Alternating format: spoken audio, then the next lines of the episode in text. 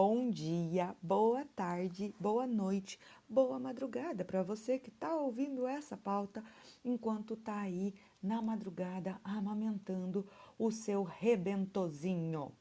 Cá estou eu, Kelly Marf, e esse Fed muito feliz de estar com vocês para mais uma pauta especial, fechando os nossos, é, os nossos episódios especiais emoções que vocês, eu espero, já tenham ouvido, porque agora a gente vai falar, como vocês já viram em algum lugar dessa tela, sobre medo. Nós viemos construindo um, uma conversa sobre essas emoções primárias com vocês, sobre como entendê-las conosco e com os nossos pequenos, que é para muito além do que a gente sente também, é o que o outro sente. E nesse trecho que eu vou trazer para vocês do livro que eu venho lendo para vocês um trechinho no começo. Isso, inclusive, é chamado de ressonância emocional. Vou contar para vocês que é do livro Parentalidade Consciente, como o autoconhecimento nos ajuda a criar os nossos filhos e fala sobre a comunicação emocional nesse trecho que eu vou ler da página 81, abre aspas. Sentir-se sentido requer sintonizar-se com as emoções primárias próprias e de terceiros. Se a comunicação se limita a focar apenas nas raras emoções categóricas, perdemos a oportunidade de ter momentos mágicos de conexão que estão disponíveis diariamente. Grande parte do que acontece em relacionamentos tem a ver com um processo de ressonância, no qual o estado emocional de uma pessoa reverbera na outra. Assim, conexões sintonizadas criam ressonância. Dessa maneira, neurônios espelhos revelaram que o cérebro é capaz de detectar a intenção de outra pessoa. Isso evidencia não só um possível mecanismo antigo de imitação e aprendizagem, mas também a criação da mindset, a habilidade de criar a imagem do estado interno da mente da outra pessoa. Hum, quando crianças têm sensações positivas, como nos momentos de alegria e vitória, os pais podem partilhar esses estados emocionais e refleti-los e amplificá-los entusiasticamente com os filhos. Da mesma maneira, quando crianças têm neg emoções negativas ou desconfortáveis, como nos momentos de decepção ou dor, os pais podem empatizar com seus sentimentos e uma, oferecer uma presença calmante que console seus filhos.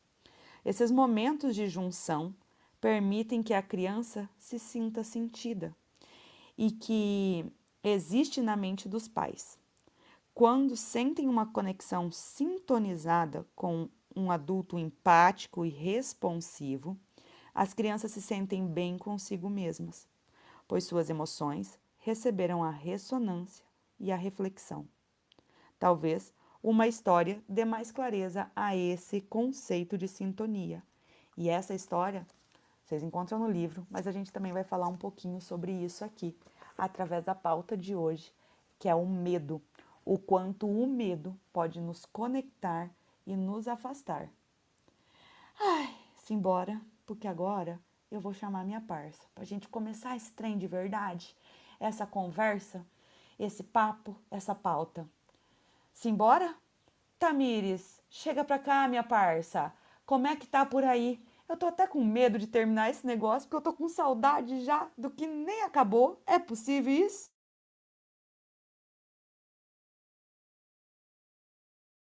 Tamires me deixou no vácuo? Tamires foi embora. Ela deixou mensagem em algum lugar dizendo que ela voltaria? Tá no WhatsApp, Kelly. Ela falou que tava off. Olha que bom! E eu não vi. então eu vou fazer essa parte de novo, depois eu que corte ou que lute. Bora lá. É... Agora não sei onde eu parei, mas eu vou dar um jeito de emendar isso aqui depois continuar. E para isso, para a gente continuar essa conversa, para além das histórias que a gente possa contar, inventar ou imaginar com as nossas crianças, é claro que eu vou trazer aqui para vocês uma profissional que já vem acompanhando a gente nessa nossa caminhada sobre os sentimentos, sensações e emoções. chegar para cá a maravilhosa Flávia, psicóloga, mãe do B e da Elisa. Um beijo, Flávia, que saudade. Como você tá? Conta pra gente. Eu já tô com medo de acabar. Oi, Kelly. Oi, galera. Oi, Tamires. Que bom estar com vocês aqui de novo para encerrar, porque até eu já tô com medo de acabar. O que, que eu vou fazer agora, gente? Sobre o que, que eu vou falar? com quem que eu vou conversar? Tão gostoso assim? Não tem. Então, é isso aí. A gente falar sobre medo hoje. Muito legal o que você falou, Kelly, o trecho do livro que você leu aí sobre as ressonâncias, né? Identificar no outro e acabar amplificando tudo aquilo.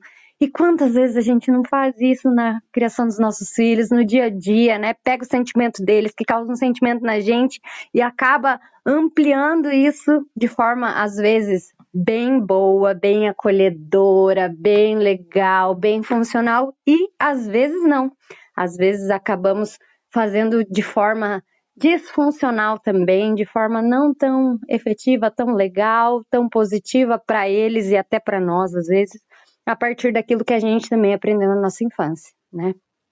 A família é um sistema, então tudo que a gente faz, com certeza, ressona aí no outro e a gente acaba, então, movimentando todo o sistema a partir das nossas vivências emocionais. Então, bora falar sobre isso. Ai, como isso casa exatamente com o que a gente falou no último episódio sobre emoções, né? Porque quando a gente, serzinho, você, sua linda, seu lindo, que está ouvindo esse podcast nesse momento, altera alguma coisa no seu dia a dia para trazer mais empatia na criação dos seus pequenos, seja em qual linha da disciplina positiva, empática, comunicação não violenta, que você pensou, que você adaptou, que você estudou para fazer seu melhor, para fazer diferente, quando você faz alguma coisa, ressoa para todo mundo. É muito legal a gente falar sobre isso. Mas eu quero, dona Flávia, trazer ai, esse medo, esse medo que para muitas pessoas acaba se alterando completamente depois que a gente tem filho, porque a gente passa a ter medo de umas coisas que Nossa Senhora, que a gente nunca imaginou ter, ter medo. A gente subiu em árvore uma vida inteira. A gente caiu, se machucou, correu de bicicleta sem rodinha, jogava betes e dava com o taco na cabeça do outro. E aí a gente morre de medo dos nossos filhos se machucarem com as mesmas coisas que a gente já se machucou. Vamos falar um pouquinho desse medo adulto que faz com que as crianças não experimentem a sensação de medo sendo criança? Bora, Kelly. Acho que eu falei alguns episódios atrás que a gente acaba se vendo muitas vezes dentro de casa como os resolvedores de problemas, né? E a gente tem muito essa sensação de que a gente veio, ou que o nosso filho veio, para que a gente seja protetor dele, para que a gente o proteja de tudo e qualquer coisa nesse mundo que possa arriscar a sua vida ou seu joelho ralado, né? E aí a gente acaba, inclusive, o privando de coisas importantes. É, como, por exemplo, se machucar caindo da árvore. Né? Vai dizer que isso não nos trouxe uma coragem para enfrentar, inclusive, desafios na vida adulta.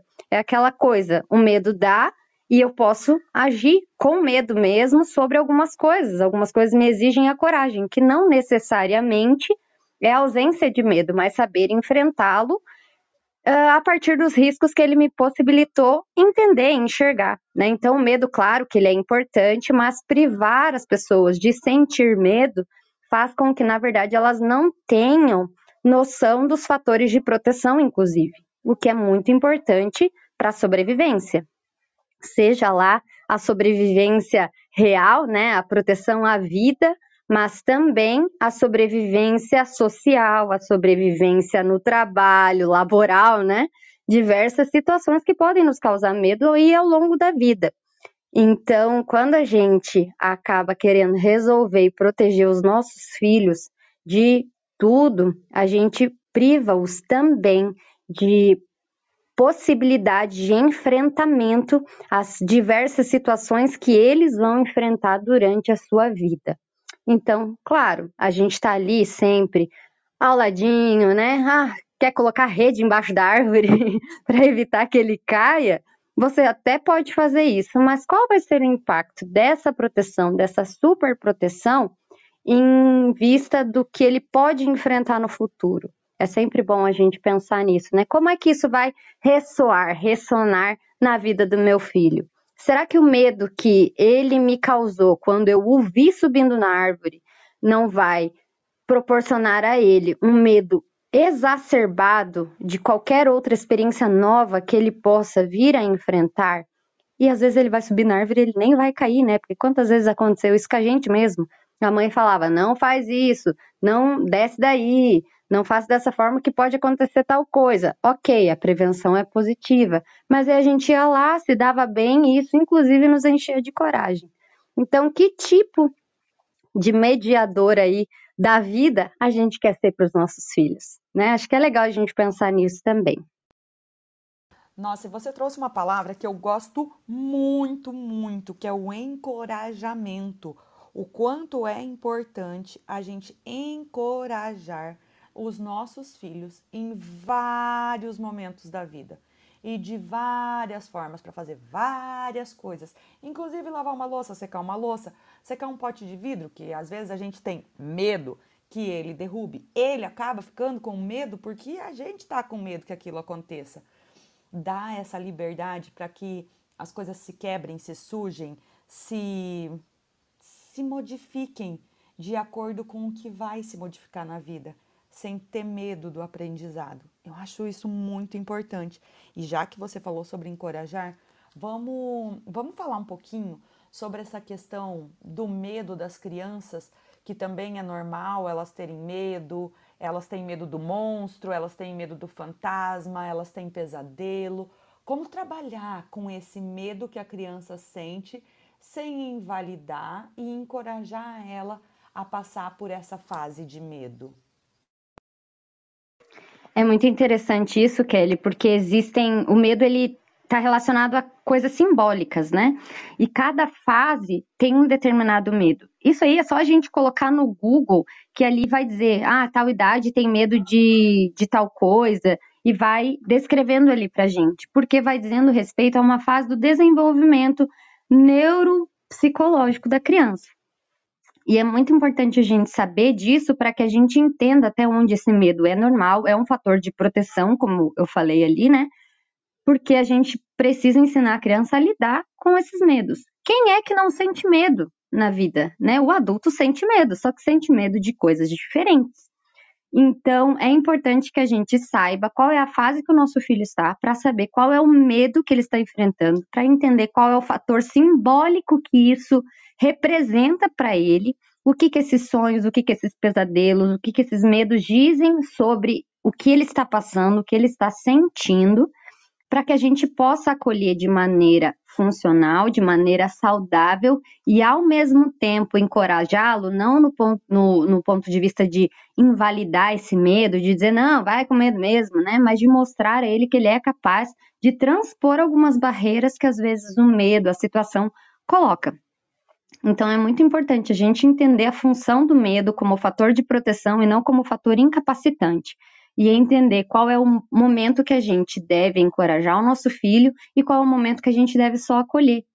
E, e claro, né, acolher e encorajar também é muito importante, porque isso faz com que ele se sinta ouvido, como você leu lá no início, né? Se sinta ouvido, se sinta sentido, se sinta importante, se sinta parte e que você não está invalidando, mas que você está mostrando para ele que ele é capaz, que ele é suficiente, que ele pode ser autônomo, independente e decidir enfrentar a situação que está ali.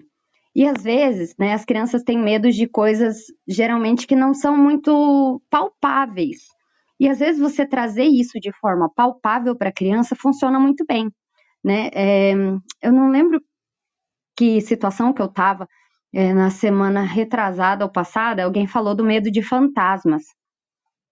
A criança viu alguma coisa num desenho tal, e era um lençol branco. E aí a mãe usou, pegou um lençol branco e mostrou: ó, é um lençol, não tem nada embaixo, não tem. Ou era um palhaço, alguma coisa assim, e chegou perto, palpou por ele, não fez com que ele fosse lá. A mãe enfrentou o medo da criança e mostrou, ó, é só isso aqui, é só um lençol branco, é só isso aqui que você tá vendo. Você quer ver? Você quer chegar aqui perto? Eu tô com você, né? Então, são as atitudes de encorajamento que a gente vai tomar e de acolhimento para possibilitar essa criança decidir o que ela vai fazer com esse sentimento. E é esse o nosso papel, né? A gente pode sentir medo também, mas é saber enfrentar o nosso medo para proporcionar esses momentos de é, decisão e encorajamento e autonomia também para as nossas crianças. Como é interessante essa, esse ponto que tu trouxe da questão de auxiliar a criança a enfrentar o seu medo. Não é que você vai pegar e demonstrar para ela que ela não deve ter medo daquilo. Não. O medo é, como a Flávia muito bem colocou, um, uma proteção para a gente. E quando do nada a gente só vai lá e invalida o medo que essa criança está sentindo ou demonstra de alguma forma para ela que não precisa ter medo, mas de uma forma que não ficou tão entendível para ela isso, a gente tende a complicar mais do que ajudar. Outra coisa que eu estava pensando, assim, de forma um pouco, um pouco conectada com o que a gente falou sobre o nojo, como a gente auxiliar a criança a entender que aquilo é medo e aquilo é nojo. Sempre lembrando, pessoal, quando a gente fala aqui, eu fico eu tô falando tão rápido agora que eu fiquei imaginando quem tá ouvindo na velocidade 1.5 ou na velocidade 2 esse, esse podcast. É, voltando. Quando a gente fala aqui, tudo que a gente traz aqui são pontos para a gente prestar atenção, para a gente modelar de alguma forma que vá auxiliar o nosso dia a dia. Não é preto no branco, você não tem que fazer um checklist de acolhimento perfeito dessa criança. Frustrações são importantes tanto para a criança quanto para os pais no educar, e tudo isso que a gente fala é para auxiliar a ver de outras formas o que já vem acontecendo. Se necessário, se não necessário, ignore e segue em frente. Mas voltando, Flavinha, nojo e medo.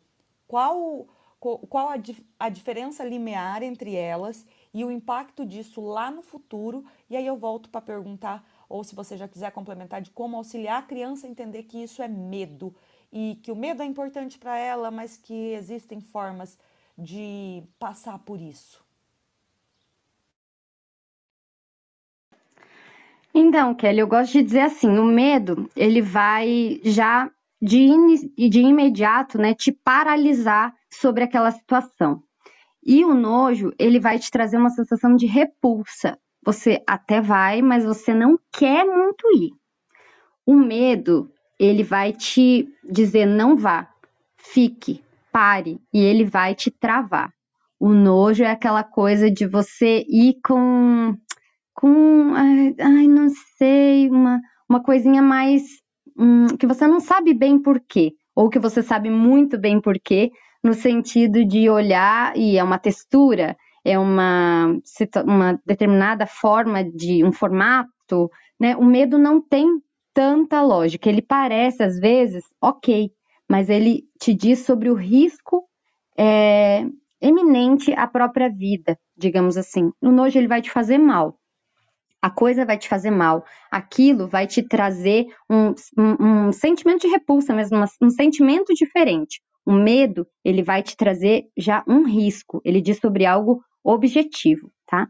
E aí a gente fala sobre o sistema nervoso. No sistema é, parasimpático, que é quando o, o medo é, acontece, ele ativa o nosso sistema nervoso parasim, é, parasimpático. Espera só um pouquinho, Kelly. Desculpa, só um pouquinho. Fique tranquila, eu corto depois, porque eu também vim aqui socorrer um negócio, porque botei o almoço para fazer e deu um probleminha. Deu um probleminha. Cadê? Deixa eu ver se a Flávia volta. Estamos aqui agora só enrolando, porque a Tamires também não falou. Queria. Tamires, eu queria que você falasse, tá? Só queria dizer isso.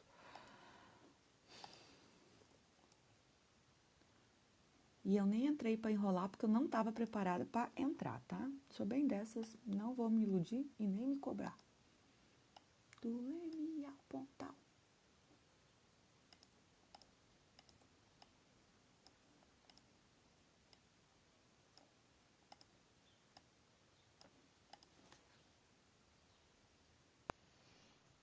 Opa, voltei, desculpa. Sem problema, senhora, fica tranquila. Então vamos lá.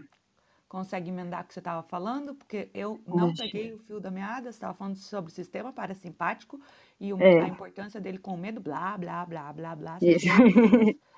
Eu não. É, na verdade, eu inverti ainda por cima. Fiquei nervosa aqui e fui resolver o negócio, querer misturar tudo e, e invertir. Mas vamos lá. Não, é porque eu não sabia de onde pegar para continuar, tá? Então. Não, de boa. Bora. Então, Kelly, a diferença entre o medo e o nojo consistem basicamente na sensação que vai causar ali no organismo da pessoa, tá? O medo, ele vai ser paralisante. O medo vai parar, vai dizer sobre o risco iminente à vida, à, à, à integridade física da pessoa. O nojo, ele vai dizer sobre uma repulsa, sobre um sentimento diferente que a pessoa vai experimentar, mas não necessariamente aquilo ali pode, é, que aquilo ali vai causar mal a ela. É uma coisa mais relacionada à repulsa mesmo, à, à dificuldade de lidar com aquilo. Então, é, na sensação, isso é, é semelhante, mas é diferente, tá? É interessante a gente dizer que o medo ele ativa o nosso sistema nervoso simpático, que diz exatamente sobre uma descarga de hormônios que vão nos levar àquela palpitação, a dificuldade da respiração, a, a, frequência cardíaca aumentada, vai falar sobre a nossa, é, o aumento da oxigenação, né, contrair, relaxar os músculos para quê? Para a gente para luta, para a gente agir, para a gente correr, para a gente fazer alguma coisa imediata, tá? Enquanto o sistema nervoso parasimpático, que ele é mais o que vai é, ser ativado quando nós temos nojo de alguma coisa, ele vai falar sobre as nossas ações não conscientes e vai nos proporcionar aquela coisa assim, calma, calma, vamos tentar controlar isso. Ele vai diminuir a pressão arterial, ele vai diminuir a adrenalina, ele vai controlar o nosso, o tamanho das nossas pupilas e vai dizer, vai nos tentar fazer regular a nossa emoção. Então, o medo é muito mais ligado à ação e o nojo é muito mais ligado à emoção, a forma que a gente vai querer lidar com aquilo. O nosso raciocínio vai nos dar tempo de pensar, enquanto o medo nem sempre vai fazer isso. Muitas vezes a gente vai simplesmente agir, né? É só a gente olhar a criança. A criança, quando ela tá com nojo de alguma coisa, ela vai geralmente ficar olhando, ficar quieta, ficar analisando, pensando o que ela vai fazer, pensando como que ela vai agir, tentar entender o que, que aquilo causa nela. O medo não. Vai fazer com que ela se volte pra gente, com que ela abrace, com que ela agarre, com que ela queira correr, com que ela não queira, com que ela lute, né? Vamos falar ali, por exemplo, ela tá com um bicho estranho que ela nunca viu e ela tá indo, né, muitas crianças têm medo de injeção, né? E ela tá indo tomar uma injeção. A reação é diferente. Por quê? Porque a sensação causada por aquelas coisas são diferentes. Uma é nojo, a outra é medo. Então, o medo ele nos proporciona uma paralisação e, ao mesmo tempo, uma paralisação no sentido de não continue, né? Mas, ao mesmo tempo, nos proporciona a ação já, uma reação rápida para proteger a integridade. Enquanto o nojo ele nos para, mas no sentido de calma, pensa o que, que você vai fazer agora, tá? Então, basicamente, é essa a diferença dos dois. E aí a gente pode, claro, acolher os dois, né? Mostrar que, a, que tá tudo bem, mostrar que a gente está ali, se mostrar presente e ver, então, o que, que a gente pode auxiliar a criança, aí voltando lá no encorajamento, né? A decidir o que fazer. Ela quer enfrentar aquele nojo, quer é, viver uma determinada experiência. Ai, vezes... Fabinha, deixa eu até aproveitar e entrar aqui, porque eu Fala. lembrei de uma cena super clássica de, de parquinho, que a criança não quer descer o escorregador e o pai ou a mãe fica lá atrás. Vai, desce, vai ser legal. Ótimo. Desce, vai ser muito legal. E a criança tá lá em cima em pânico. É ótimo esse exemplo. E aí, Kelly, inclusive, é importante a gente pensar que às vezes a criança não está com medo. às vezes sim, e às vezes ela está com medo e nojo. O meu filho, Kelly, ele tinha muita questão com se lambuzar. Eu não sei porquê, mas ele tinha, ele tinha dificuldade de lambuzar a mão. Então ele não gostava de areia. Então, por exemplo, se a gente estava num parquinho que tinha areia, às vezes ele subia no escorregador e olhava lá para baixo, e às vezes forma aquela poça d'água ali, né? Quando choveu, por exemplo, às vezes a areia tá úmida, e ele ficava pensando se ele ia descer para saber se ele ia sujar o sapato, depois como que ele ia limpar, e não pelo medo da altura de descer o escorrega. E aí a gente tinha que saber, e aí, B, vai descer, não vai? Ah, às vezes ele não queria descer e a gente tinha que subir e tirar ele lá do alto do escorregador, porque ele não queria descer, porque ele olhou lá embaixo e viu que a areia estava uh, imexível para ele, né? E exatamente, a gente às vezes quer encorajar, mas não se propõe a entender o que, é que a criança está sentindo. Por que, que ele não quer ir lá? Por que, que ele não quer fazer isso? É medo mesmo? Ele está com medo do quê? Tá, eu posso ajudar ele a enfrentar esse medo de, de ir se divertir, né? Eu fiquei super surpreso que a gente viajou com ele para um parque de diversão em, nas férias e eu fiquei, cara, ele tem medo de altura. Ele sempre diz ter medo de altura, né? Então, só que eu queria que ele fosse nos brinquedos, que ele aproveitasse. Tinham brinquedos para a idade dele, para o tamanho dele, ele já tinha altura. E aí eu falava, e aí, B, qual que você vai querer ir? Ah, eu quero ir naquele, mas eu não sei se eu não vou ter muito medo por causa da altura. Você quer que vá junto com você ou você não quer nem tentar? E aí ele escolhia, não, eu quero que você vá, eu quero que o papai vá. Dependendo do brinquedo, ele escolhia com quem ele queria ir. Às vezes ele queria ir com o dindo dele, que estava junto com a gente também.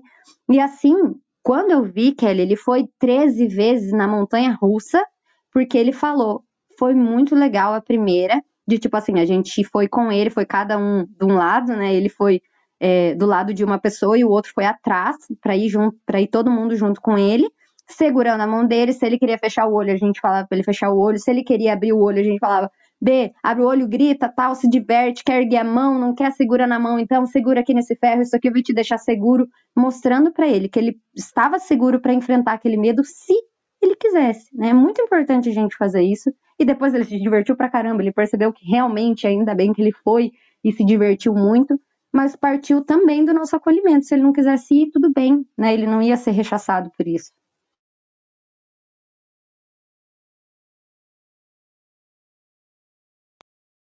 É, isso é muito importante. A gente é mais do que a gente empatizar com o outro, mas se a gente tiver a disponibilidade, inclusive, de rever o que a gente mesmo sente. A gente teve essa oportunidade na nossa infância de passar por esse reconhecimento do medo. E esse negócio do vai com medo mesmo, ai, isso me aflige demais da conta, porque é como se se invalidasse o nosso o, o, o, nosso o nosso ser, assim, o ser humano, ele tem medo por algum motivo. Entender esse medo é muito importante porque é uma segurança para a gente, como a Flávia muito bem colocou. E quando a gente invalida a nossa própria segurança, pode ter impactos, inclusive no, no, nos nossos relacionamentos. Ai, gente, esse tema também dá pano para manga. A gente vai encerrando, vamos terminando essa série, mas já com a certeza de que vamos sim chamar a Flávia para mais e mais pautas sobre psicologia, sobre famílias, sobre desentendimentos, amores e desamores desse criar, desse maternar, desse, dessa parentalidade toda. Flavinha, deixa seu beijo pra gente, encerrando, mas com a certeza de que você vai voltar. Eu deixo, Kelly, então tá aqui meu beijo com a certeza que eu vou voltar. Só me chamar que eu tô aqui para a gente conversar sobre emoção, sobre sentimentos, sobre relacionamento, sobre como fazer, sobre como não fazer, né? Às vezes a gente precisa entender como não fazer primeiro para depois saber o que fazer, escolher o que fazer, entender como é que a gente quer fazer também, porque o medo de, de maternar, o medo de parentalizar também nos alcança, né? E aí, se a gente faz uma coisa com medo mesmo, às vezes a gente sente culpa depois, porque a gente não sabe bem o que, a gente está fazendo. E é normal, é uma experiência totalmente nova para gente e que, no nosso caso, a gente às vezes tem que ir com medo mesmo, mas dá para diminuir o medo com o conhecimento, com o estudo, com a busca por ajuda. E a gente está aqui para isso, né? Para ajudar quem sabe, quem sabe pouco, quem sabe mais, e estou aqui aprendendo também, porque é isso, a troca nos proporciona aumentar o nosso conhecimento, a nossa segurança e acolher os medos que a gente vai sentindo aí na nossa jornada de uh, conviver com outras pessoas e criar pessoinhas. Um beijo muito, muito grande, foi ótimo estar aqui com vocês. Ai, gente, que coisa mais linda! E para você que sentiu falta, claro, da nossa parça Tamires, ela teve um imprevisto no meio no comecinho desta gravação, mas deixa o beijo caloroso dela para vocês. Porque é assim, a gente vai encerrando essa pauta por aqui, mas na certeza de que voltaremos a falar sobre sentimentos, porque eles estão envolvidos em todo o nosso relacionamento com a comunidade, com a família, com esse mundão de meu Deus e suas possibilidades. Essa pauta vai se encerrando aqui no Maternário em Pauta. E logo a gente volta, que agora acabou!